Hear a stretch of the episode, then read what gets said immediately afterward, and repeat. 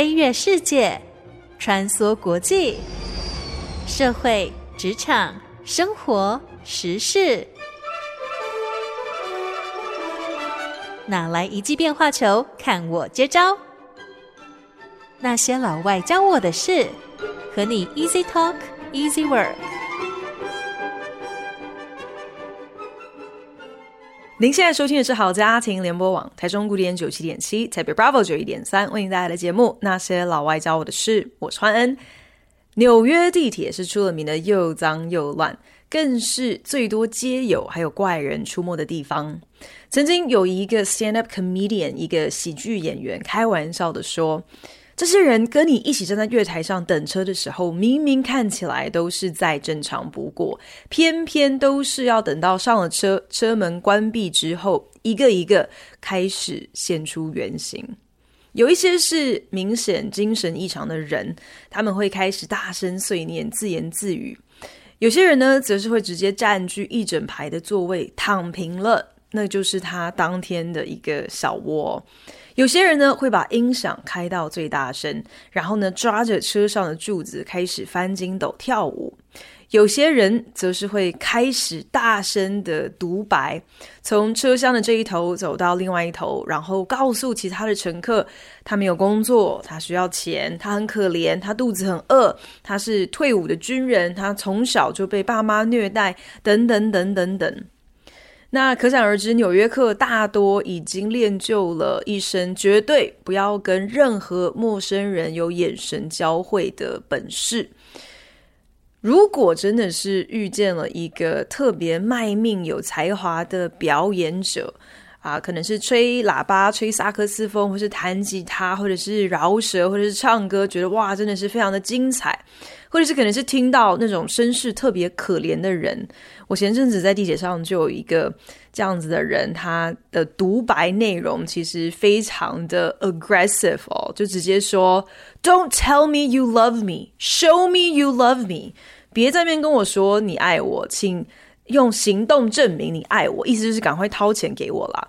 那遇到这些特例。啊的情况，纽约客可能觉得哇，特别被打动，或者是特别有罪恶感的时候，才可能会愿意掏出口袋中几张皱巴巴的纸钞，行行好。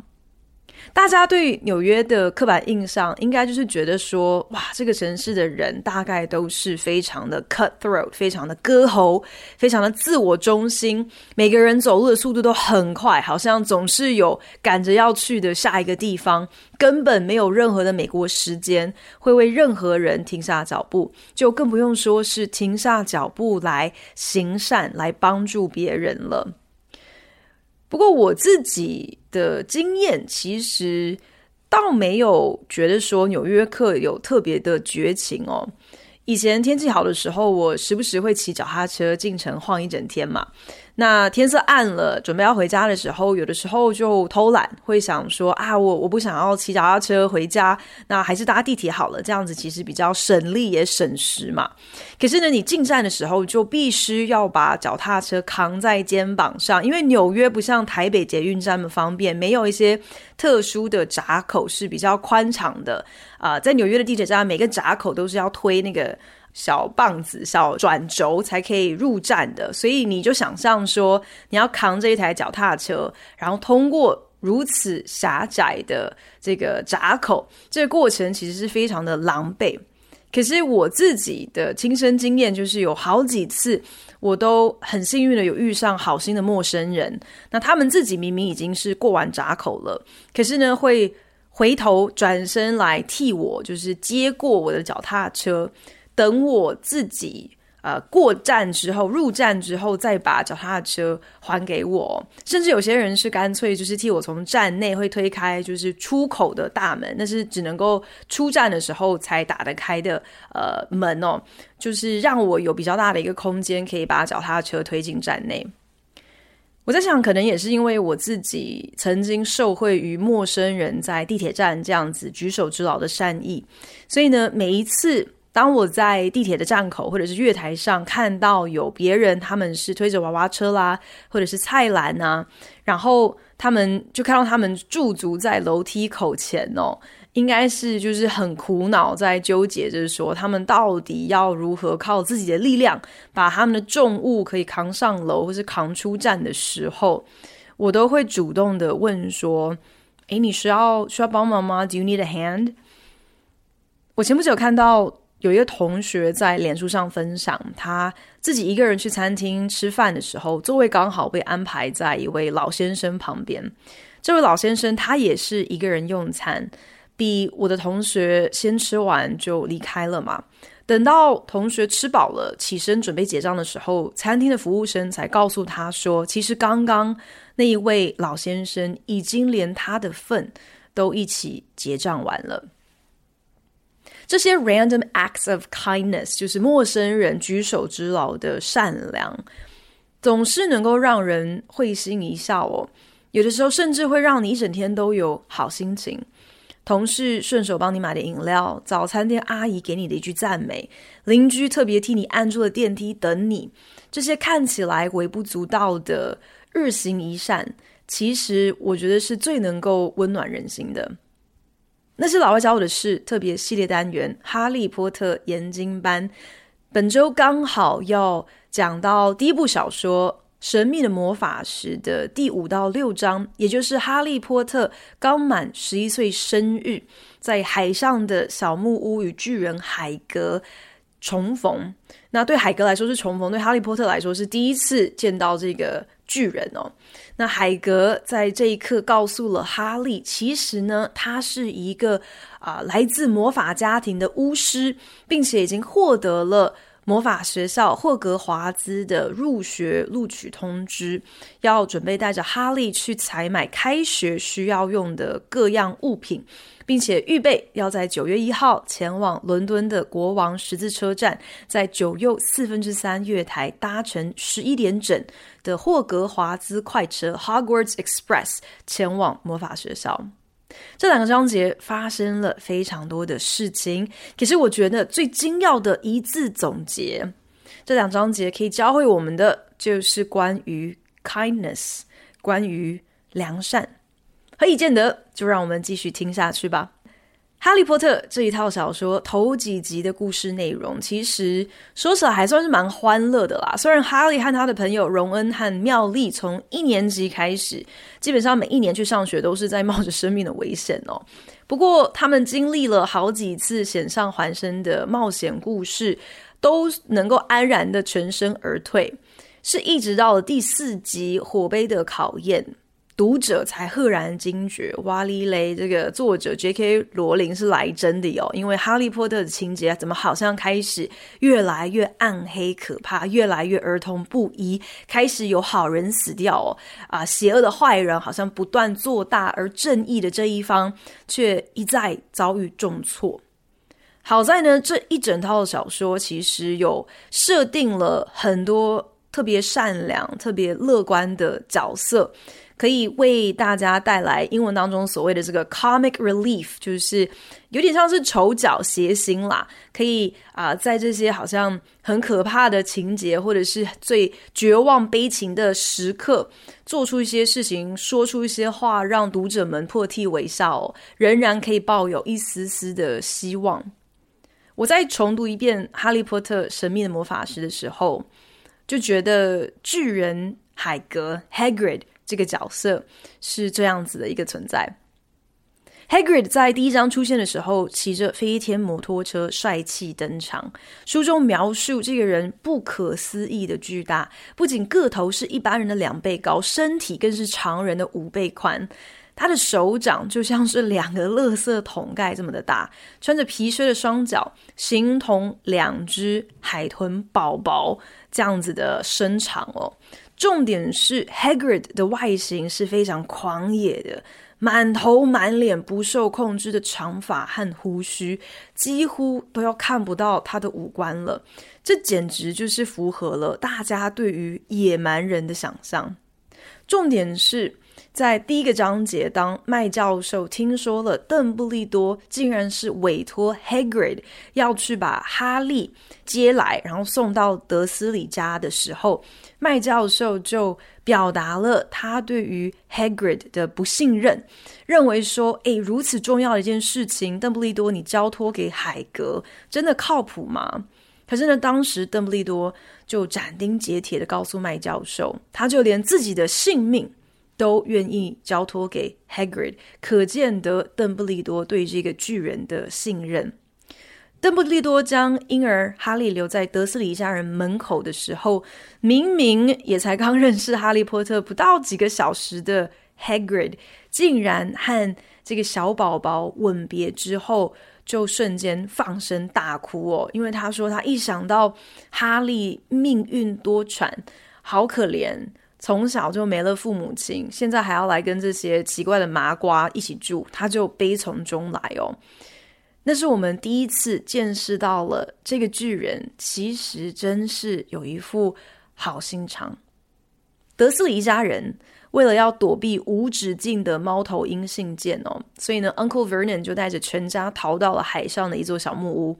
可是呢，在哈利刚满十一岁的那一刻，巨人海格就破门而入，亲自将霍格华兹的入学通知快递到哈利手中。海格的出现把 Aunt Petunia 还有 Uncle Vernon 是吓得屁滚尿流哦。可是，在这边还是要夸奖一下 Uncle Vernon 啦。面对海格如此吓人的一个存在，Uncle Vernon 不止一次，真的是非常努力的挤出了一丁点的勇气，想要吓阻对方哦。还拿出了这个呃呃来福枪，想要保护他的家人。虽然到头来一切都是白费力气嘛，最后甚至还害自己的儿子达利遭殃哦，被海格变出了一个小猪尾巴。可是真的还算是一个蛮有勇气，就是有勇无谋的麻瓜啦。在那个刮风下雨的夜晚，冲进了小木屋，还用魔法把表哥达利变成了一个小怪胎。用这样子的一个出场方式，海格竟然没有吓到哈利。我不知道这是不是因为对哈利来说，不管今天是什么妖魔鬼怪现身哦，只要是能够带着他逃离他跟德斯里一家人啊、相处的这个现实生活，对他而言都是一件再好不过的事情。所以管你是谁，可以带我逃跑就好。当然。另外一种可能，或许是因为哈利真的就是那种难得一见的像天使一般的善良孩子。虽然他自己从小就被恶待，真的可以说是看尽了人心的自私恶劣，可是他却能够不带任何的偏见，不以貌取人的去对待其他人，所以他并没有被海格那种好像特别。狂野吓人的外形给误导，He didn't judge Hagrid by his looks，反而是能够很专注在海格说的话，他做的事来判读说这个人到底是好人还是坏人。海格向哈利释出的第一个善意，就是这么多年再度重逢之后，竟然还记得。这是哈利的生日，还精心的为哈利波特准备了生日蛋糕。这绝对就是哈利此生以来第一次获得的属于他自己的一个生日蛋糕哦。初次见面就送上甜点来博取小孩的好感，让人家卸下心防。哇，你不觉得这感觉像极了就是那种专门诱拐儿童的坏人惯用的伎俩吗？可是海格的善良就在于。他真是没有半点的心机，他大可奉命行事就好嘛，只要确定说哈利波特有收到他的入学通知，有买齐他入学需要的东西就好啦，何必还要多花这个心思，记得人家的生日，特别准备礼物来庆祝这个孩子呢？可是海格虽然是一个外形粗犷、看似野人的人。但实际上，他是一个心思很细腻的好人。哈利波特对他来说是一个有血有肉、有情感、有缺憾、有情感上的需求的孩子，而不是一个他需要尽快从清单上划除，回去交差了事的一个待办事项。《神秘的魔法石》第五章，Diagon Alley 斜角巷，海格拎着哈利波特前往了藏身在魔法石墙后的斜角上进行采买。哈利简直就像是刘姥姥进大观园一样，第一次踏足魔法世界。路人身上穿的衣服，店里卖的东西，每一个转角口都充满了惊奇，简直是目不暇给。哈利对这个世界是全然无知，跟德斯里一家人住了十年之久，总是被 Aunt Petunia 还有 Uncle Vernon 呵斥：“Don't ask questions，不要问这么多问题。”可是呢，海格却丝毫不介意哦，耐心的一一向哈利解释每一个新奇怪诞的事物。魔法世界的货币是怎么换算的？为什么路上的陌生人见到哈利都如此的激动兴奋，一直要跟他握手？魁地奇又是虾米挖沟？古灵阁巫师银行又是怎样一座无坚不摧的堡垒？等等等。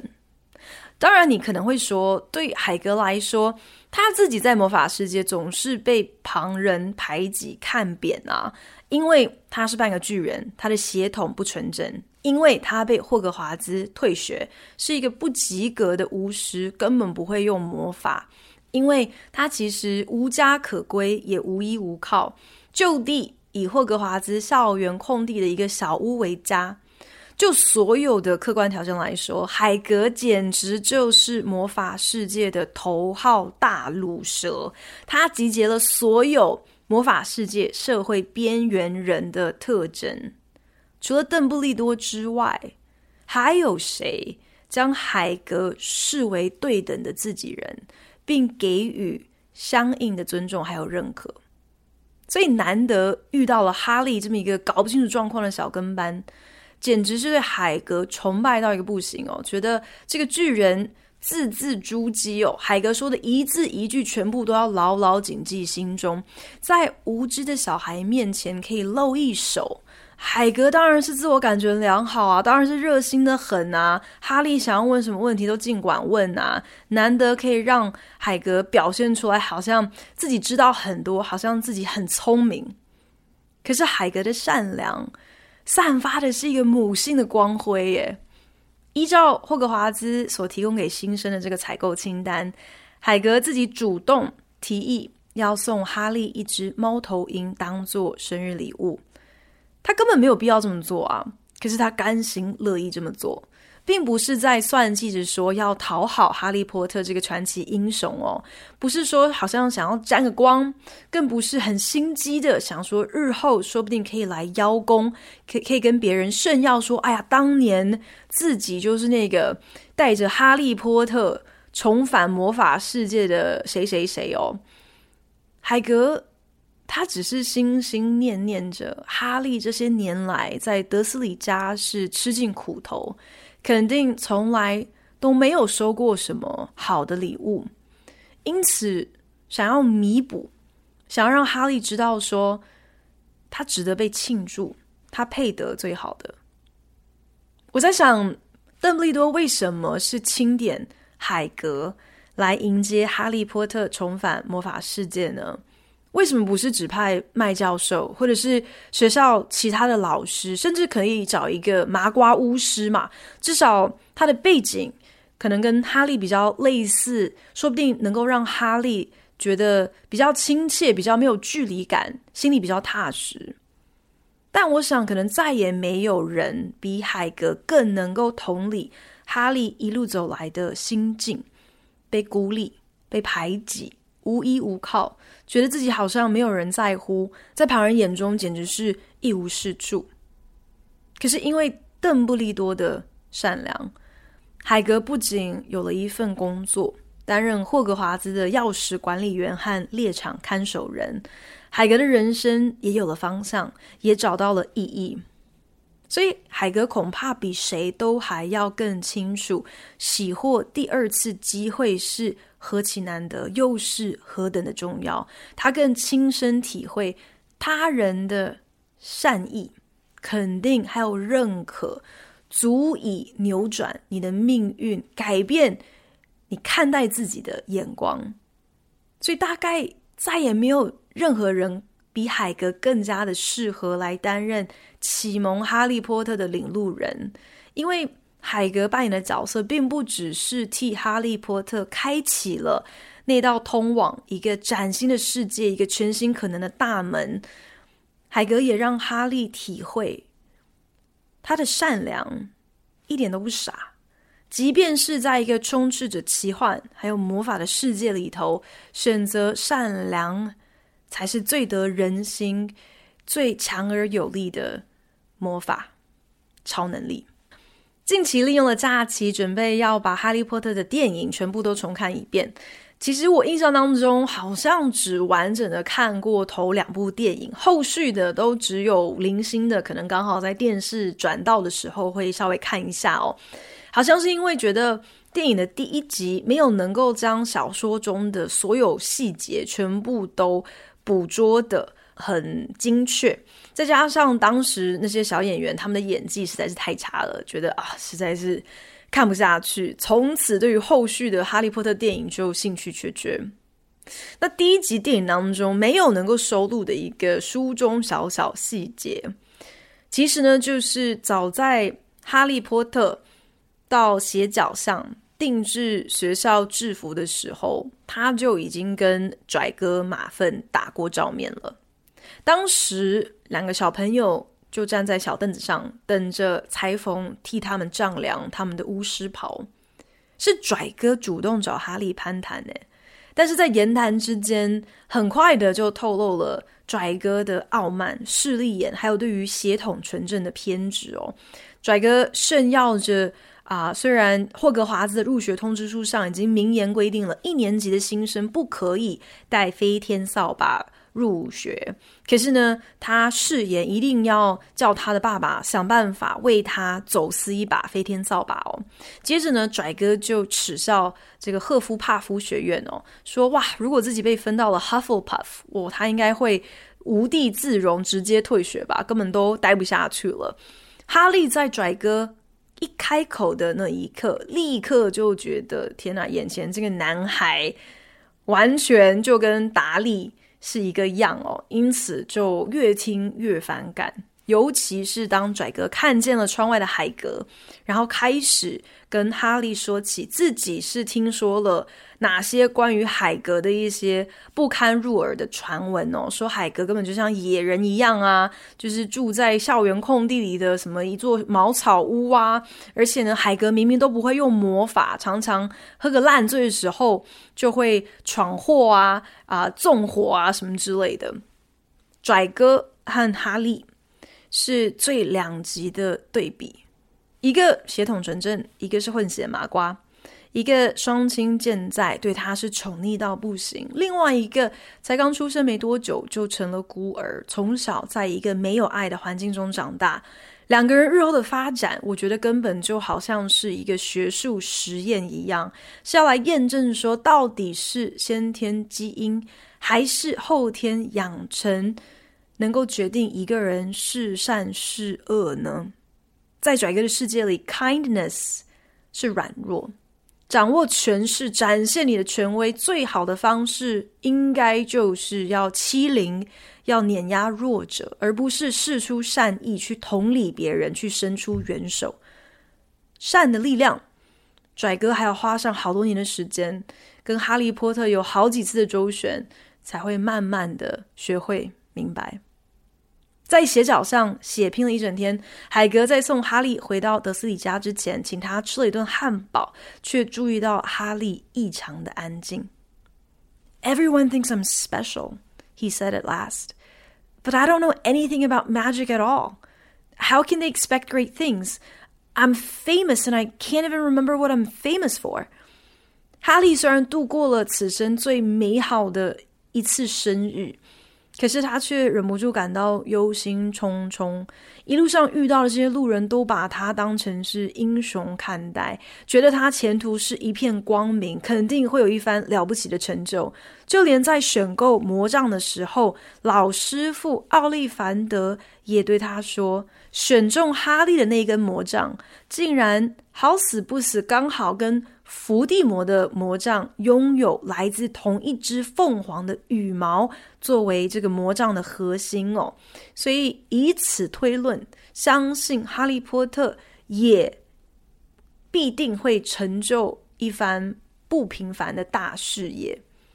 对哈利波特来说，他这辈子。从来没有任何人对他抱持着任何一点的期待。当一个不起眼的无名小卒，最大的一个优势就是你永远不用担心会不会让别人失望。可是现在不一样啦，现在哈利波特可是家喻户晓的一号人物，他的成功、他的失败，肯定都是摊在所有人的眼前，无所遁形。难怪哈利会开始感到焦虑。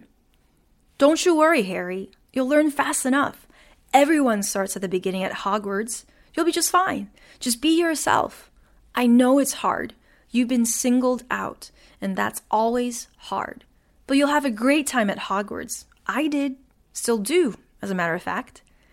海格再次展现慈祥的母性光辉，善良的给予哈利他最需要的鼓励，要哈利放心做自己。 大家在霍格华兹都是从零开始，没有什么好担心的。虽然你可能异于常人，而肯定再也没有任何人比海格更清楚知道那种鹤立鸡群、跟其他人不一样的那种感受。虽然这确实会让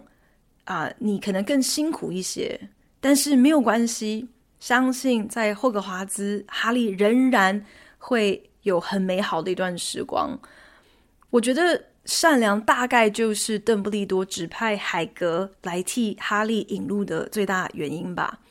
能够逃离德斯里家人当然是天大的一个好消息。可是哈利在一瞬间要面对这么多全新的改变，这个讯息量之庞大也太让人难以招架了。想想看，今天光是要去一个新的学校这件事情，其实让一般对一般人来说就已经是很让人紧张的了。如今。还揭晓了自己真实的身世，还发现竟然存在着一个他一无所悉的秘密世界，而且呢，这个世界已经对他有如此多的期待还有想象。哈利波特那种惶恐的心情肯定是大过兴奋，绝对是需要像海格这样子的一个，不只是有耐心、有温柔、有有善良的人，更是一个。过来人，一个可以感同身受哈利的处境的人，来替哈利波特打一剂强心针。不然，如果今天是麦教授的话，我觉得他应该只会就是很严肃，然后不苟言笑的就跟哈利波特说：“Snap out of it，振作一点啦。”说海格他心思细腻，相信很多哈利波特的粉丝应该会觉得不可思议哦，就是你到底。你跟我看的是同一套小说吗？毕竟神秘的魔法师最后之所以会差点落入坏人手中，跟海格他的粗心大意是脱不了关系的。不过呢，那也是我们之后才要说的故事了。早在小说当中的第六章《The Journey from Platform Nine and Three Quarters》，其实我们就已经开始见识到海格粗心大意的一面。难怪麦教授当初会很。不可置信的问邓布利多说：“哇，你把这么重要的一件事情交给海格，这样妥当吗？”海格当初竟然只留下了一张霍格华兹快车的火车票给哈利，然后就拍拍屁股走人，就不管他了耶。那张车票上只写着“国王十字车站九又四分之三月台”，九又四分之三月台到底在哪里？哈利根本就不知道。Uncle Vernon 二话不说。答应要载他去车站哦，其实根本就是假好心，想要去看哈利波特笑话嘛，就等着看说好啊，随便你啊，你要去这什么奇怪的魔法学校，在什么奇怪的九又四分之三月台搭车，那我们就看你自己去找这个月台在哪里。而在我们最为茫然、最慌张、最尴尬的时候，也正是我们最需要一点点 kindness 的时候。卫斯理太太 Mrs. Weasley 的初次登场，虽然在书中不过就是几行字的时间，但已经足够让读者感受到说：哇，这个角色喷发着温柔和良善。哈利波特在九号和十号月台中间不知所措，好在他耳朵间听到了旁边有人讲到了“麻瓜”这个关键字哦，才注意到卫斯理一家人。他鼓起勇气凑上前去，连想问的问题都还没有能够讲清楚，卫斯理太太就已经明白哈利的困难。我敢打赌，大家身边应该都有认识一种人，是你在跟对方聊天的时候，如果讲到什么东西，是你已经很坦白的说：“哦，我没有听过，我没有看过，我没有吃过，我不知道这件事情，这个这个东西，这个地方。”那个人会很刻意的用高分贝，然后极其夸张的语调惊呼说：“啊，你连这个都不知道哦？啊，我不都已经跟你说我不知道了吗？你你还这样故意强调，你这不是想要给我难堪，想要故意让我觉得自己很蠢吗？”卫斯理太太伊托拉库当时已经有五个他自己的小孩要顾了。而且那个时候，距离霍格华兹快车发车的时间也只剩下十分钟，他自己也在赶时间。现在忽然间冒出了这样的一个陌生的小男孩，既挡路又在那边支支吾吾，话说不清楚，根本搞不清楚状况。大家你自己想想看，如果今天是你在台北车站遇到这样子一个情况，遇到一个就是冒冒失失的小鬼，然后也说不清楚他到底想干嘛。每一个人的正常反应应该就是直接视而不见，然后快步绕过这个碍事、碍路、碍眼的人，继续赶车吧。可是，在那样的一片混乱当中，卫斯理太太第一时间的反应是停下脚步，正视哈利。他没有浪费时间为难哈利，没有说什么“你不知道九又四分之三月台在哪吗？那你在干嘛？哦，你这些年是不是都白活啦？你到时候在魔法学校一定就是啊、呃，会很惨这样。威斯理太太反而非常温柔的说：“不要担心，荣恩跟你一样，也是一年级的新生。”威斯理太太让哈利先走之余，还特别好心的告诉哈利说：“诶，如果你今天往第九号月台跟第十号月台中间那道墙走过去，你会害怕会弄扁的话，那建议你小跑步冲过去，可能会比较有帮助。”或许是因为威斯理太太的善良，所以上车之后，哈利很自然的就跟荣恩聊开了。虽然我一直都觉得哈利波特长大之后变得非常的讨厌，因为他就开始展现各种严重的大头症啊，还有什么救世主情节这些很莫名其妙的怪毛病哦。可是不管他有百般的不是，哈利波特他骨子里就是一个真的非常善良的人。而且我觉得这是非常难得的，因为他头十年的这个成长背景，真的是让他看尽了人性丑陋的那一面。可是他却一而再、再而三的选择善良。所以当他的命运大翻转了，从啊、住在楼梯下的窄小房间的这个灰姑娘人生，从真的就是只有匮乏的人生，进入到富裕，在古灵阁有自己堆满金币的小金库之后。哈利并没有开始就是得意忘形哦，他反而选择分享，在霍格华兹的快呃火车上头买了一大堆奇妙的魔法零食，然后邀请荣恩跟他一起吃，因为他在在这一刻之前，他不仅没有任何多余的东西可以跟别人分享，他也没有任何的朋友可以来分享，所以其实对哈利来说，这一切是很难得的。但是，当拽哥马粪带着他的爪牙出现在车厢里头，然后正式的跟哈利波特自我介绍，而且当着哈利的面羞辱荣恩的时候，从小就被霸凌到大的哈利，他不仅没有退缩，他没有胆怯的，好像哦不想惹事，然后哦这这跟我没有关系，他反而做足了心理准备，要来替他的才刚认识可能啊、不到两个小时的新朋友挺身而出。依照常理，那些好像总是被欺负、被排挤的人，如果你今天有机会可以依附在有权势的人身边，可以终于摆脱被人追打、当人家出气包这样子的一个悲惨命运的话，大部分的人当然是好好把握啦，好好就是西瓜喂大便嘛。可是哈利却不是这样子的，他亲身经历过那些不公平还有不公义。可是这样子的成长过程，不但没有扭曲他的价值观，反而更强化他的正义感，让他更能够明辨是非善恶。我觉得这真的是非常难得的一件事情，因为可能真的也没有谁比哈利更知道，你选择善良，这背后其实是有代价的。当你选择善良的时候，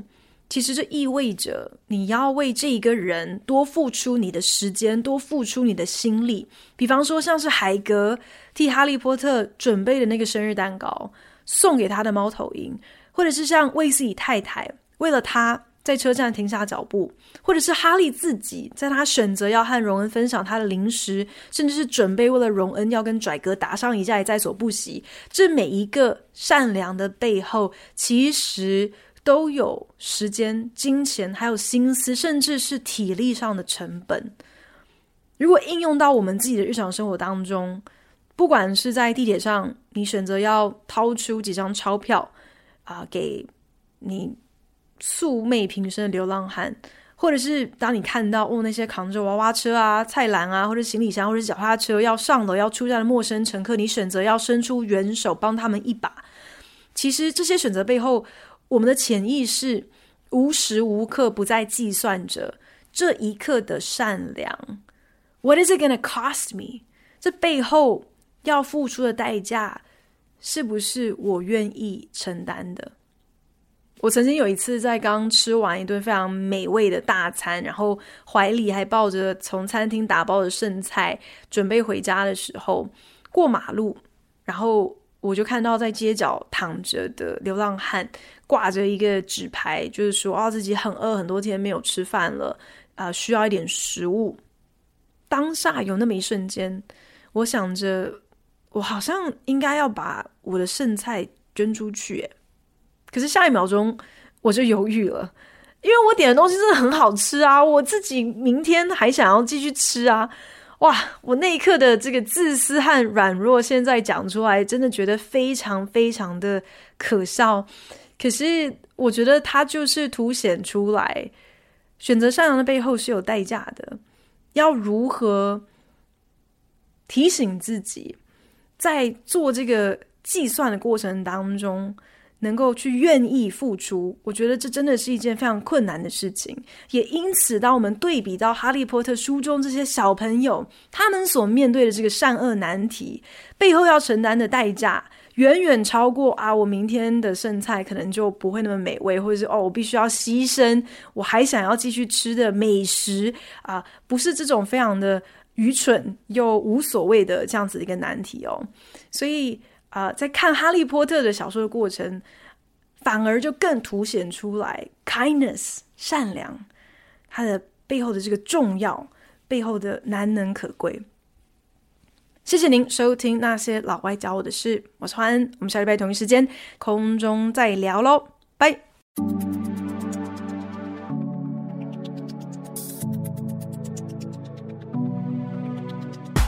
感谢您今天的收听，本节目由好家庭联播网、台北 Bravo FM 九一点三、台中古典音乐台 FM 九七点七制作播出，也邀请您上 FB 粉丝专业以及各大 Podcast 平台关注那些老外教我的事，了解更多精彩内容。我是欢恩，我们下次再见。